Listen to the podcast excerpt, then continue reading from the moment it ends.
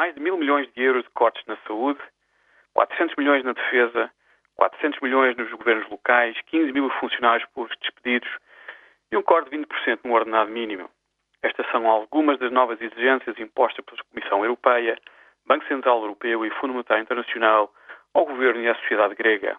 Sem o novo pacote de austeridade, Atenas não terá acesso a mais de 130 mil milhões de euros de ajuda externa. E sem este dinheiro, a Grécia entrará em incumprimento no próximo dia 20 de março.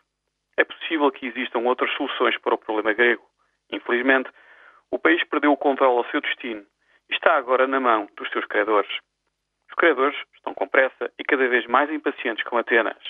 Curiosamente, os decisores e os políticos gregos estão com bastante menos pressa. É verdade que precisam desesperadamente mais um empréstimo.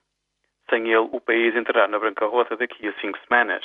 Todavia, os negociadores gregos também sabem que as principais capitais europeias temem que o colapso grego dê origem a um tsunami financeiro na zona euro.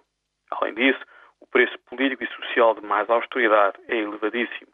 Nenhum partido político grego quer ficar associado ao desastre que criaram. O resultado de tudo isto é um perigoso jogo de póquer político e financeiro entre os credores e Atenas.